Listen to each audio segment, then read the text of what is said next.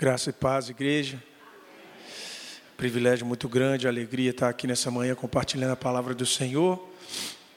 Nós lemos esse texto, um texto incômodo, um texto que nos desafia. Nós vivemos um tempo em que as tarefas tomam conta do nosso dia. Depois do advento das redes sociais, de tantas possibilidades de entretenimento, Parece que ninguém tem mais tempo para nada. Afinal de contas, quantos aqui nós estão gastando essa semana com seis horas em redes sociais ou oito horas assistindo aquela sua série especial? Por mais que você tente fugir dessa realidade, existe algo inegável na experiência humana. Nós somos finitos, nós temos o tempo escasso para desenvolver as atividades que nós temos que desenvolver. E nós, chamados, redimidos por Cristo e unidos em torno da igreja dele, temos mandamentos que devemos seguir, temos coisas que devemos fazer a Deus. Nesse tempo em que a produtividade é tão importante, você encontra aí gurus na internet, nas redes sociais, ensinando como priorizar as coisas, como desenvolver uma inteligência nas tarefas de forma tal que você realize mais, de forma tal que você seja mais produtivo. Isso é um tema de congressos seculares. Os coachings estão aí ensinando as pessoas como organizar as prioridades. Mas muito antes disso, o Senhor Jesus Cristo já se preocupava com esse fato. Qual é a prioridade que deve reger a nossa vida? É curioso quando a gente pensa sobre esse texto de Marta e Maria, porque ele gera desconforto na nossa mente. Certamente aqui, muitos de vocês, quando leram esse texto pela primeira vez, encontraram ali, entre Marta e Maria, alguém com que se identificou mais aqueles que são mais dados às tarefas, aqueles que são mais é, ocupados e sentem prazer na atividade de servir, certamente olham para Marta e falam: talvez, talvez Jesus tenha sido um pouquinho firme demais com ela, talvez. Veja bem, Marta está servindo a Deus, ela está recebendo o Senhor do universo em sua casa ela está amando por meio das ações dela. O que há de reprovável nisso? Maria, por outro lado, sentou aos pés de Jesus, não ajudou nada, deixou Marta tomando conta de tudo. Afinal de contas, se Marta não tivesse preocupado com as coisas do lar, qual comida eles comeriam? Eu tive, tomei a liberdade ontem à noite de fazer uma pesquisa na minha rede social lá no Instagram e perguntei com quem você se identifica mais, Marta e Maria. Curiosamente, a maioria das pessoas se identifica com Marta. Ao mesmo tempo, se você também aqui já leu esse texto e se identificou com Maria por ser uma pessoa mais contemplativa, mais dada às pessoas, você se preocupa menos com a tarefa, mas mais com os relacionamentos, você certamente achou muito natural o que Maria fez. Você pensou assim: é, de fato Maria estava certa, o Salvador do mundo estava lá, por que, que você ia preocupar com a comida que, que ia ser comida? A própria comida de Deus estava ali, o homem perfeito estava ali, eu me relacionaria com ele. Mas o que mais chama atenção é que, assim como nós Marta tem uma tendência muito interessante de trazer Jesus não para ser juiz sobre a nossa vida, mas trazer Jesus para ser juiz sobre a vida do próximo. Naturalmente, na tradição evangélica, a leitura desse texto normalmente ocorre assim. Nós precisamos entender quem está certo e quem está errado, e na medida que a gente reconhece quem está certo, vamos evitar esse exemplo. Essa é uma história moral. Fim. Quantas vezes nós nos deparamos com essa leitura e fazemos a mesma coisa? Marta estava completamente errada, Maria estava certo. Vamos viver uma vida espiritual. Vamos viver uma vida nas nuvens. Esse é um texto muito conhecido. E textos muito conhecidos acabam nos trazendo uma confiança muito grande em nossa interpretação, em nosso conhecimento. E eu peço a Deus que nessa manhã o Espírito dele te ajude a ver esse texto por uma outra perspectiva. Peço a Deus que o Espírito dele seja capaz de mais uma vez soprar aos teus ouvidos uma palavra nova que corre direto do trono de Deus, pelo rio vivo que alimenta o seu coração. Esse é um texto sobre prioridades. Talvez a palavra central é a palavra de Jesus aqui que diz: uma coisa só é necessária. Talvez, não sei se você já viu essa divisão, mas muitas pessoas procuram fazer qual que é a lista de prioridade do crente. Aí você já deve ter ouvido. Em primeiro lugar, Deus, então, seu relacionamento com Jesus. Em segundo lugar, a família, e aí você tem que hierarquizar a família também. Se você é casado, então a sua primeira prioridade é cuidar do casamento, depois você cuida dos filhos, depois você olha para a igreja, e foca as suas atenções na igreja. Aí sim você está pronto para focar no seu trabalho. E feito o trabalho, você então pode dedicar às pessoas. E só depois disso tudo você pode fazer aquilo que te interessa. Essa é uma lista que nos dá conforto. A gente olha para isso e fala assim: ah, realmente minha vida agora faz sentido. Mas a sua vida real não é tão simples assim. Por exemplo, se você ama a sua família, você vai trabalhar muito. Se você ama a Deus, você vai trabalhar muito.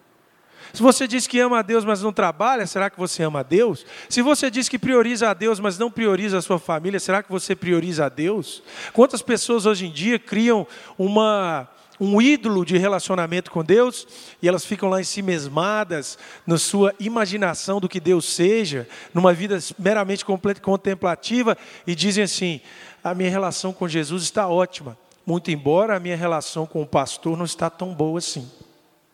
Não.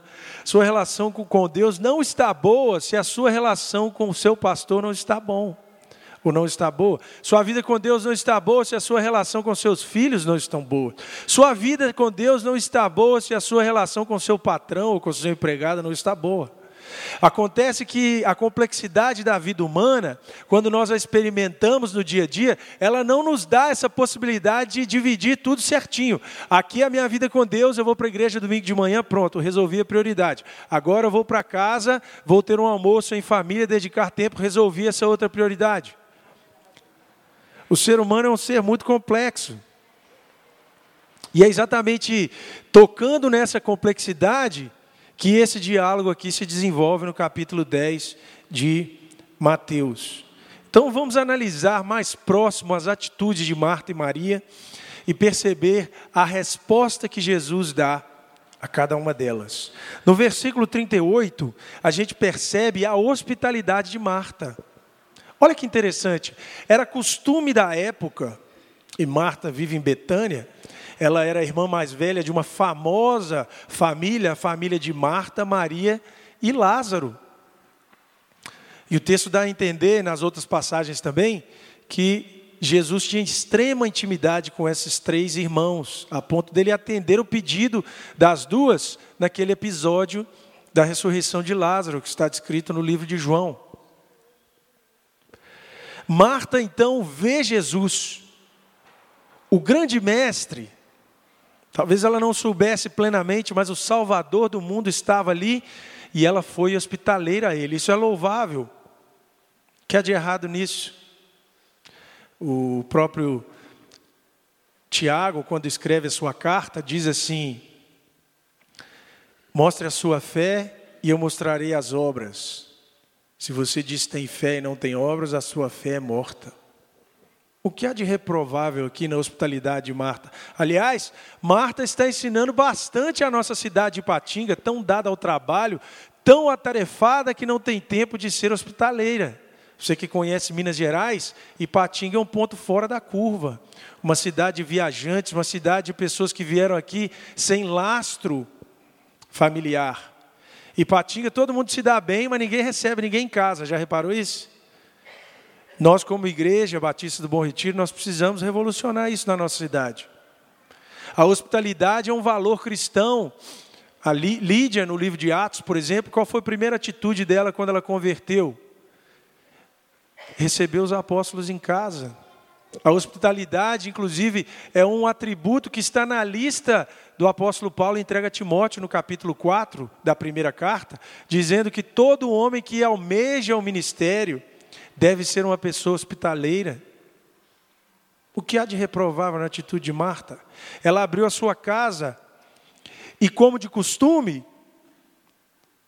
Marta, a mais velha, provavelmente os comentaristas dizem viúva, ela foi preocupar com as coisas de logística. O que seria do mundo sem as Martas? O que seria das missões evangelísticas sem as Martas? E aqui eu não estou feminilizando a situação, não. Há aqui um tipo que serve para homens e mulheres. Os diáconos da nossa igreja, que agora estão preocupados com ar-condicionado.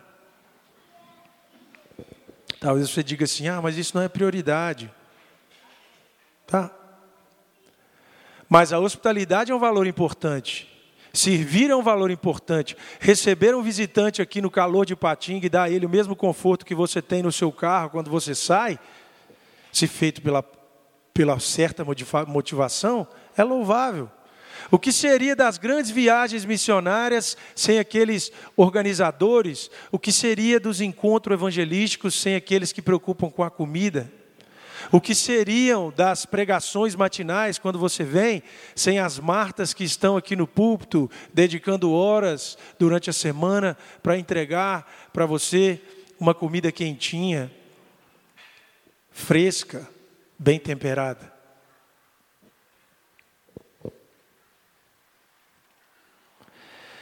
Ao mesmo tempo, nós vemos no versículo 39 um outro personagem.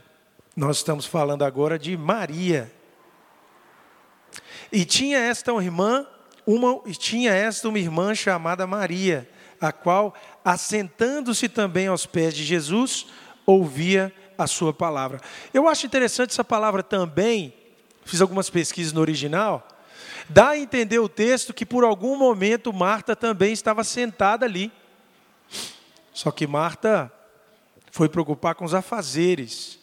Maria, por outro lado, aparece três vezes no Novo Testamento.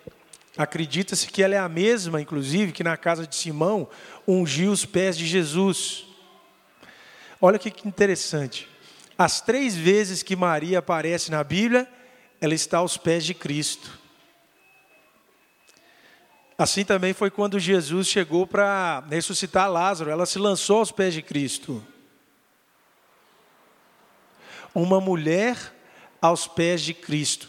Aqui é importante perceber duas coisas. Primeiro, o fato dela ser mulher, em uma tradição em que só se ensinava homens. As pessoas dadas ao ensinamento, aos, a tradição rabínica era toda patriarcal, mas Marta senta aos pés de Cristo e Jesus ensina ela. O que, que isso nos ensina nessa manhã? Para aprender com Cristo, você precisa lançar fora os seus preconceitos, as tradições dos homens, a sua caixinha que diz exatamente o que deve ser feito e o que não deve ser feito. A fé de Marta, de Maria, era algo revolucionário. Era uma fé que constrangia, a ponto dos discípulos, no episódio da casa de Simão, pedirem para que Jesus afastasse aquela mulher dos seus pés. A, ponto de, mesmo Marta, uma outra mulher, a irmã mais velha, chegasse até Jesus, como veremos daqui a pouco, e pedisse: não, Jesus, está bom já, ela precisa me ajudar. O mundo não entende a postura de Maria. Sentado aos pés aqui, diz respeito a uma velha tradição antiga da simbologia de estar aos pés de alguém. Essa é uma figura extremamente revisitada ao longo da história de alguém que se devota por completo alguém que se entrega, alguém que reconhece aquele que está sentado aos pés como mestre, senhor.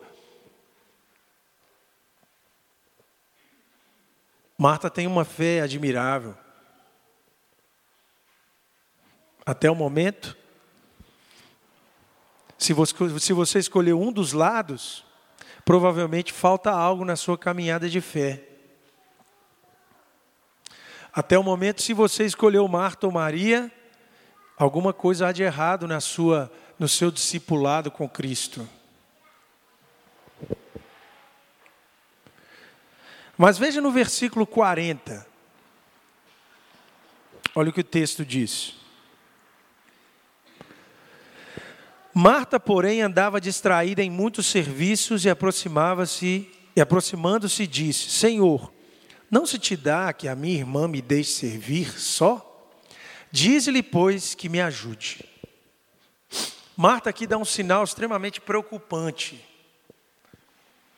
Se a hospitalidade, se o cuidado, se o serviço dela é de ser louvável, aqui o texto começa a revelar um pouco das intenções de Marta. Marta estava distraída, no original grego é como se ela estivesse presa em outros afazeres. Veja, ela estava sendo extremamente útil, mas as suas prioridades estavam desorganizadas. E qual que é o resultado disso? Marta se sente cansada. Marta se sente ressentida. Marta cobra ao próprio Deus. É importante a gente refletir aqui sobre a atitude que tem consumido pessoas lá fora e aqui dentro da igreja. Existe uma crise, os Estados Unidos têm chamado isso de burnt out effect. As pessoas estão se desgastando ao extremo, elas não aguentam mais. Isso é uma coisa que acontece principalmente nas áreas de serviço, medicina, serviço social, psicologia, pastoreio, áreas ministeriais que muitos aqui também como leigos, mas como servos de Cristo, servem e fazem o trabalho da igreja andar. Você no seu ministério lá, seja casais, seja EBD. Pessoas estão extremamente cansadas, elas querem desistir, assim como Marta. Mas o que, que havia na vida de Marta, ou nas motivações de Marta, que levou a essa mulher tão hospitaleira a essa sensação de insatisfação? Marta apresenta aqui a síndrome do irmão mais velho. É o mesmo problema que a gente vê lá na parábola do filho pródigo. É aquele que faz tudo, que obedece à lei, que está ocupando o seu tempo, mesmo nos serviços legítimos, seja na família, seja no trabalho, seja na própria igreja, mas estão extremamente cansados. Marta começou a perder a sua prioridade. Ela estava fazendo a coisa certa, ela estava se dedicando a coisas sadias, mas ela estava fazendo isso por motivos errados. Ela perdeu o foco.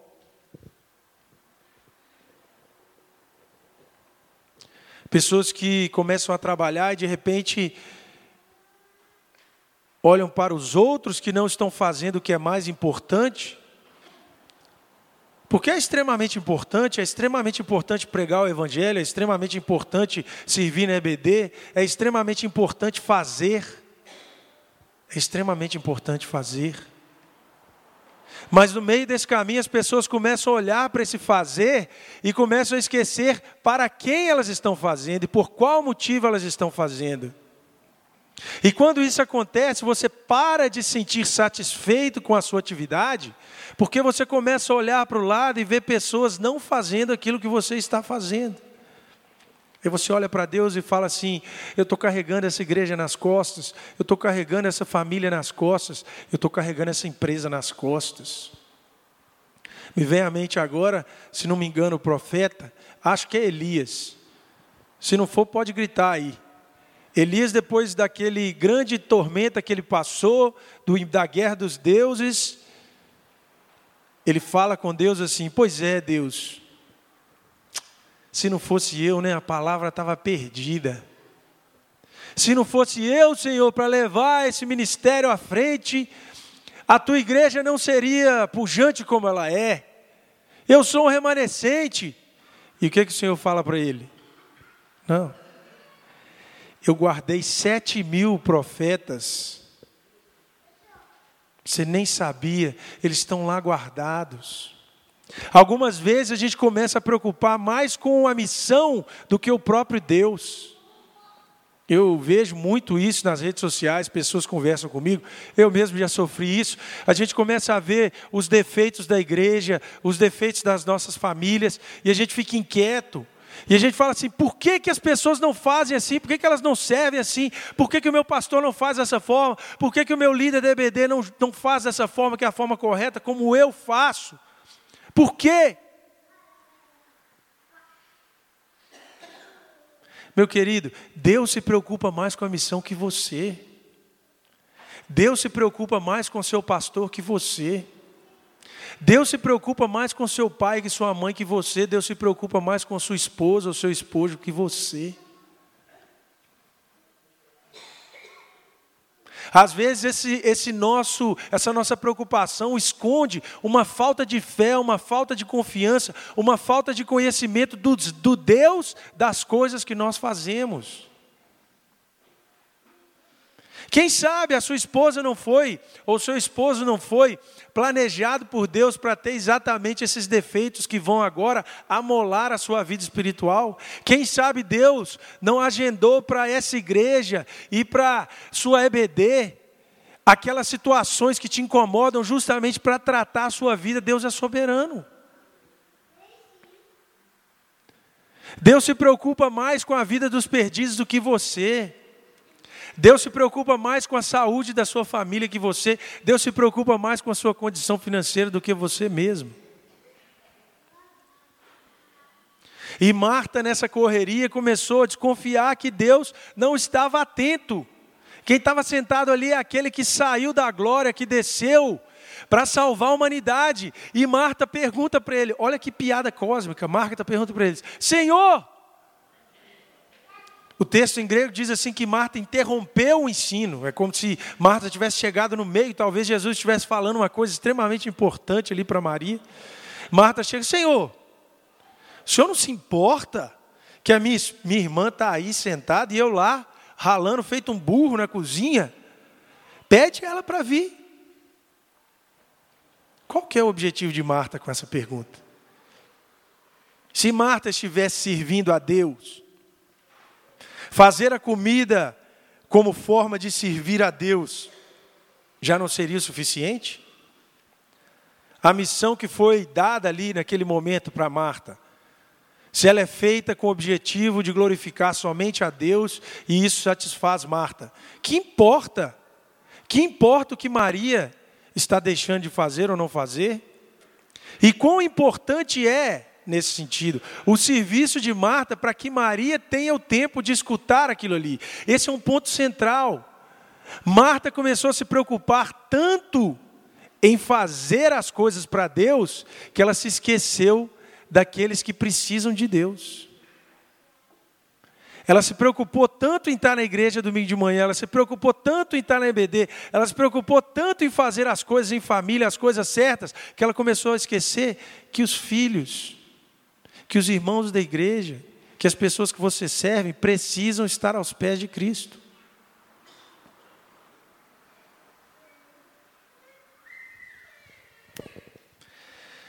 E a gente vê a revelação clara feita por Jesus Cristo quando ele diz mais à frente. Olha lá. 41. E respondendo Jesus, disse-lhes: Marta, Marta, estás ansiosa e afadigada com muitas coisas. Primeiro eu chamo a atenção dessa repetição intencional, Marta, Marta. O que, que isso significa? Isso acontece na Bíblia três vezes. Essa aqui. Isso acontece com Pedro, antes dele negar. Jesus também fala lá em Lucas para ele: Pedro, Pedro, Vai acontecer uma coisa com você, mas eu estou orando por ti. Pedro estava errado. E Saulo, quando cai do cavalo e tem a visão, Jesus não encarnado, mas agora como visão, fala o que para ele? Saulo, Saulo, por que me persegues? Duas coisas então. Há em todos esses personagens um erro central na motivação de sua existência. Pedro queria um salvador político para libertar Israel das garras de Roma. Paulo queria uma fé fundada no legalismo, que não aceitava a graça de Deus, a ponto dele matar as pessoas por isso, o legalismo mata. E agora Marta estava fazendo um ativismo. Ela depositou a sua identidade não naquele que ordena o que ser feito, mas na atividade que foi ordenada. Qual é a sua identidade? Qual é a sua prioridade? Veja bem, Marta recebeu o mandamento do Senhor, que é Senhor sobre todas as coisas. Ela fez do mandamento a sua identidade.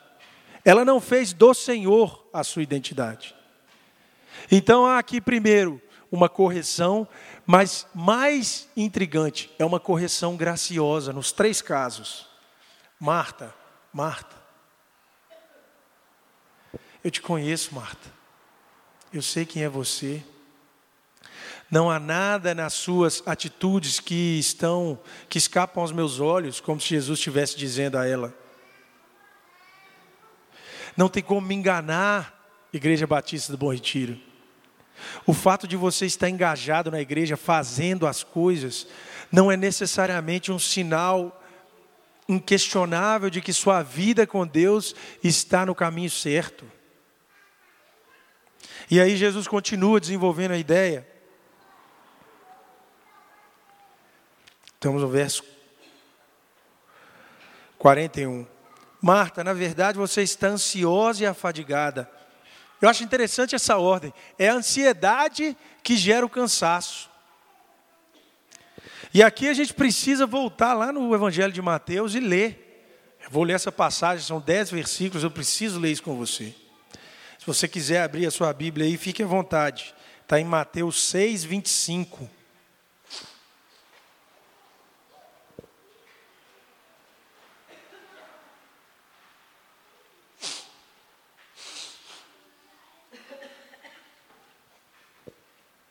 Palavra do Senhor.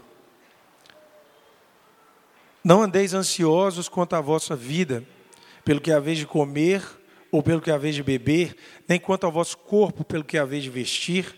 Não é a vida mais que o mantimento e o corpo mais que o vestiário, vestuário? Olhai para as aves do céu que nem semeiam, nem cegam, nem ajuntam em celeiros, e vosso Pai celestial as alimentam. Não vedes vós muito mais valor do que elas? E qual de vós poderá, com todos os seus cuidados, acrescentar um côvado à sua estatura? E quanto ao vestuário, por que andais solícitos? Olhai para os lírios do campo, como eles crescem, não trabalham nem fiam. E eu vos digo que nem mesmo Salomão, em toda a sua glória, se vestiu como qualquer deles. Pois se Deus assim veste a erva do campo, que hoje existe e amanhã é lançada no forno, nós não vos vestirá muito mais a vós, homens de pouca fé? Não andeis, pois, inquietos, dizendo: que comeremos, o que beberemos, ou com o que vestiremos, porque todas essas coisas os gentios procuram. De certo, vosso Pai Celestial sabe bem que necessitam de todas estas coisas. Parem um pouquinho. Por mais que a nossa sociedade tente medicalizar a condição do estresse, escuta isso aqui que eu estou dizendo. Não há palavra estresse na Bíblia. Quando você diz que você está estressado, você está falando o quê? Que existem forças exteriores a você, que você não controla, que estão causando um, uma condição na qual você é uma certa vítima. Quero chamar bastante atenção para isso nessa manhã. Na visão bíblica, isso não existe. Na visão bíblica, o cansaço extremo e a fadiga e o estresse são resultados de um pecado. Qual é esse pecado? Ansiedade. Eu sei, existem já estudos claros sobre condições é, psíquicas. Na última semana a gente até falou que de manhã existem questões hormonais envolvidas. que levam pessoas à depressão, à, à ansiedade, existem isso. Mas a Bíblia, ela vê o seguinte: num certo sentido, mesmo que haja uma tendência biológica a você ser uma pessoa mais triste ou mais cansada, ainda existe no plano espiritual uma atitude que combate, que remedia essa condição. A atitude da fé. Então, não quero ser determinista aqui, não. Não quero dizer que se você está extremamente cansado, estressado, que isso é porque você é um pecador mesmo e você causou isso. Não é isso que eu estou dizendo, não. Estou querendo dizer que, na soma de tudo, a sua atitude de fé, ela também reflete na sua saúde. A sua disposição mental reflete no seu corpo. Isso é uma coisa extremamente estudada. A ansiedade ataca alguns lugares específicos do corpo. Pessoas relacionam, por exemplo, ansiedade com é, disposição estomacais. Eu não sou médico, sou um leitor curioso. Mas para um cristão isso não é novidade nenhuma. Não aceite essa medicalização completa da, do comportamento humano. Na hora que você estiver diante do trono de Deus, Ele não vai perguntar se você tinha uma condição biológica ou não, Ele vai querer saber. Mas você buscou a atitude certa diante dos desafios da vida. Essa atitude é uma atitude de fé. E a palavra de Deus diz que pela graça dele você tem controle sobre isso. Se você falar assim, olha só, mas eu tenho dificuldade demais, o Senhor fala, eu sei que no mundo você terá aflição. Mas é por isso aqui que eu estou falando. O futuro, meus queridos, o futuro ele não existe. Pensa comigo aqui. O futuro ele só existe como antecipação, no sentido temporal. Você antecipa o seu futuro e você pensa que no futuro não vai acontecer o que você espera, e isso começa a romper a sua identidade a ponto de você se desvair, esfarelar. Porque você pensa que no futuro deve acontecer aquilo, porque é o melhor para você. Quem falou? Quem falou isso para você? Eu já disse aqui que o Senhor Deus preocupa com tudo, Ele preocupa com o seu futuro também. Preocupar com o futuro, olha que interessante, o futuro não existe. Preocupar com o futuro significa buscar Cristo hoje. Viver uma vida hoje de acordo com os preceitos de Deus, descansar no Senhor. Porque o futuro a Deus pertence. Do ponto de vista humano, ele, futuro é uma coisa que só existe para Deus. Como nós lemos lá em Apocalipse, o Senhor Jesus Cristo entronizado sobre todas as criaturas, isso existe no futuro. Vocês estão percebendo? Você não consegue mudar nada do que vai acontecer. Você tem controle sobre muito poucas coisas, mas o que você tem controle, que o Senhor está te chamando essa manhã, é o seguinte: deposita a sua fé nele. E assim diz a palavra: buscai primeiro o reino de Deus e a sua justiça, e todas as demais coisas vos serão acrescentadas. Não os inquietais, pois, pelo dia de amanhã, porque o dia de amanhã cuidará de si mesmo, basta cada dia o seu mal. Então presta atenção aqui, não caia no erro que muitas vezes a nossa visão evangélica tem de tratar esse texto como algo assim, tá, então vou fazer igual Maria, eu vou me desligar das coisas aqui e vou pensar só lá em cima. Não. Você vai pensar nas coisas de cima como condição necessária para você se importar com esse mundo. Você entendeu a diferença? Se você só se importa com as coisas daqui, você vai perder tudo. Se você conecta a sua vida, senta aos pés de Cristo, aquele que é Senhor sobre todo o universo, então a realidade e as tarefas fazem sentido. E você não faz mais como alguém que está buscando a aprovação de Deus por meio dessas tarefas. Você já sentou aos pés dele.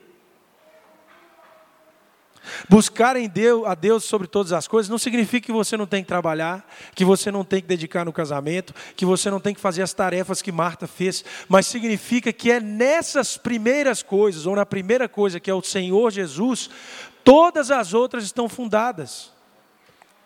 Porque você busca primeiro o reino de Deus, você busca com muito mais afinco cuidar do outro. Porque você busca a Deus sobre todas as coisas, você olha para o lado, você se preocupa com o outro, você se preocupa com o seu discipulado também.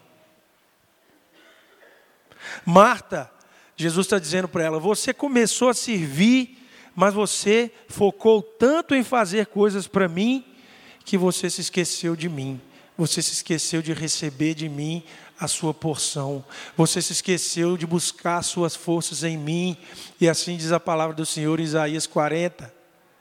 Os que esperam no Senhor renovarão as suas forças, subirão como águias, correrão e não se cansarão, caminharão e não se fadigarão.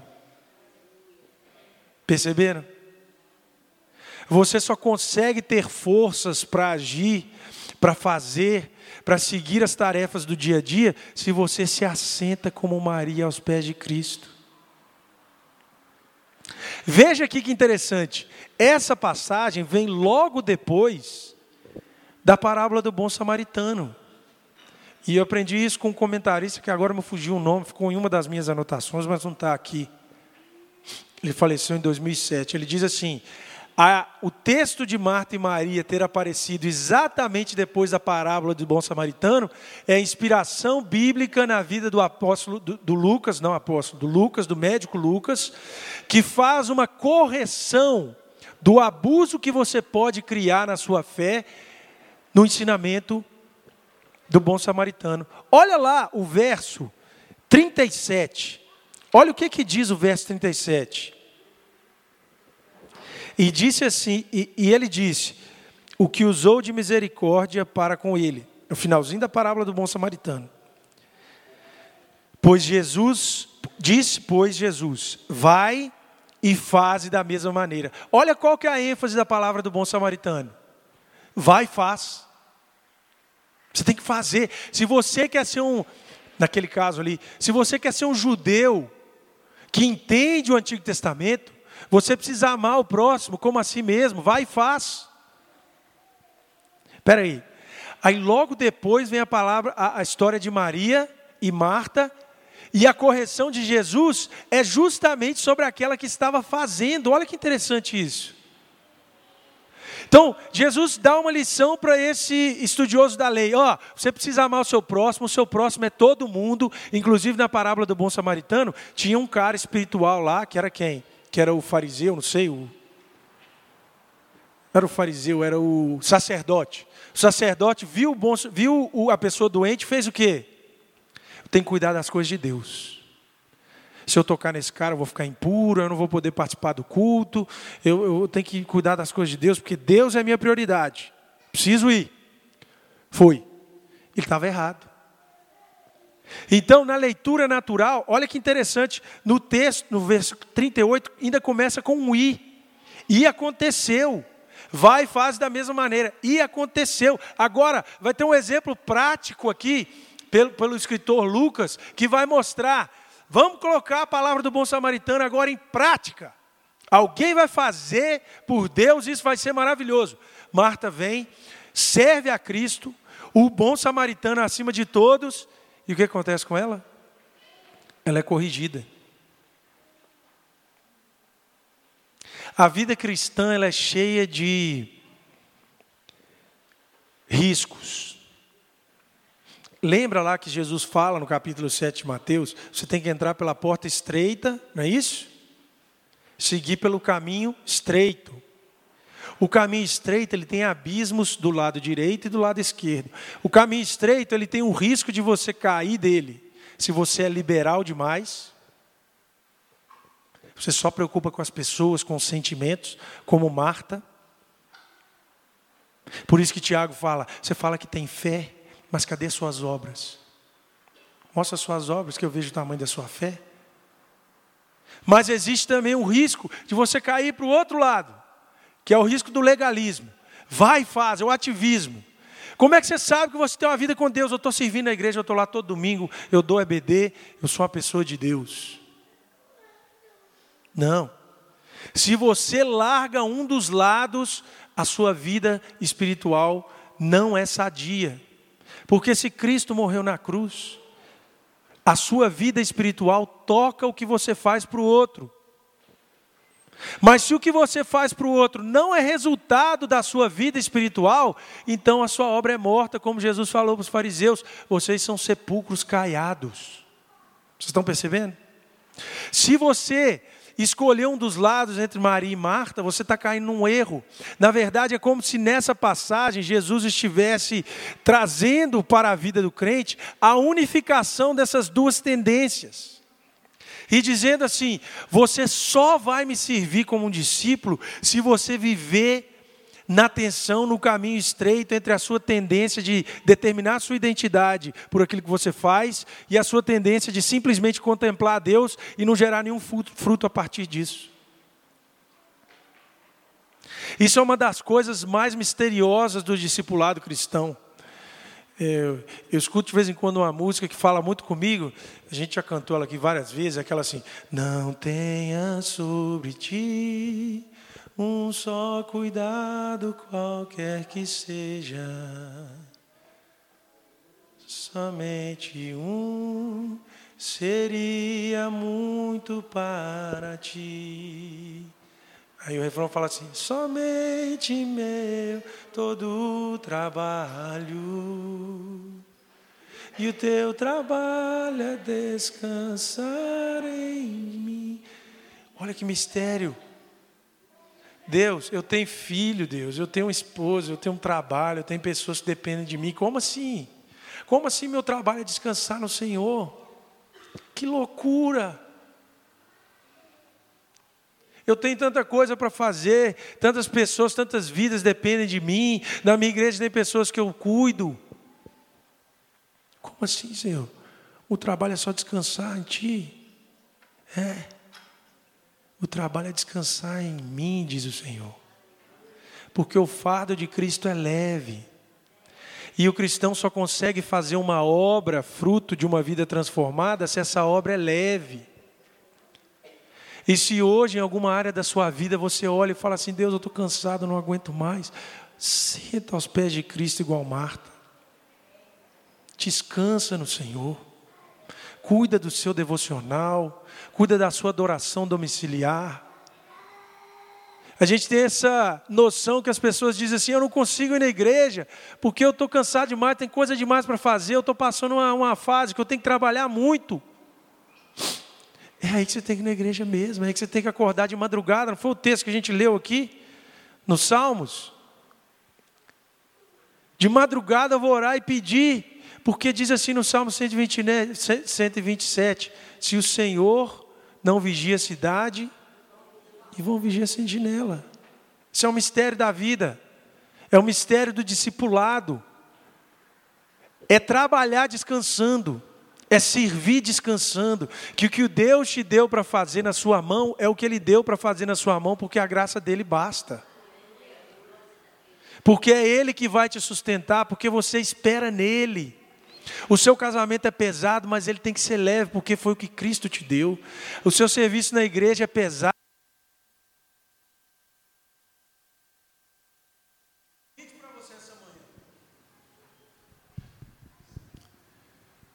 Esse é um mistério que você tem que se encontrar nele.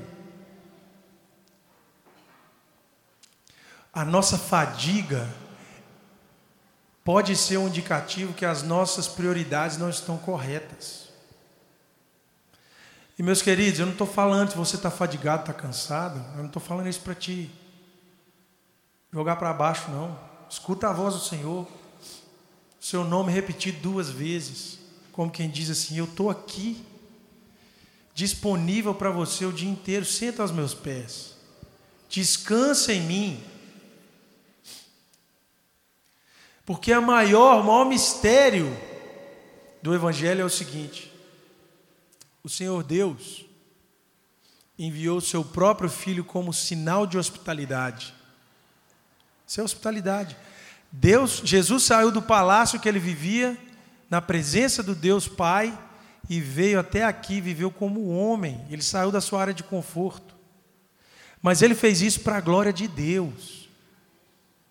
Se o que você faz não é para a glória de Deus, você vai ficar cansado igual Marta. E o seu cansaço nessa manhã pode estar revelando. Volta os seus ouvidos para escutar a voz de Cristo. Senta aos pés dele. Descansa.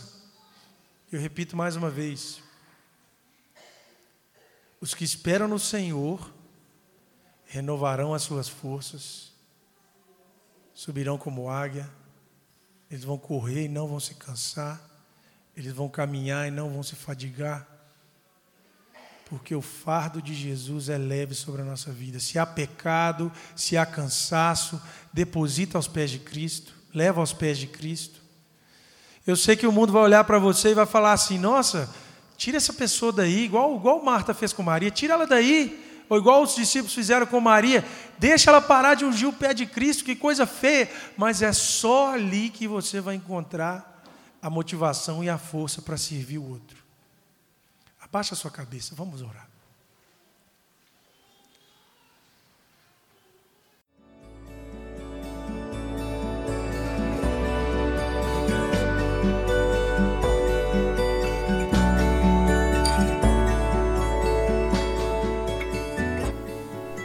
A Igreja Batista do Bom Retiro tem plena convicção de que a palavra de Deus é poder para salvar e transformar vidas.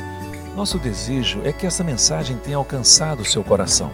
Para saber mais sobre quem somos e em quem acreditamos, acesse ibbrpatinga.com.br.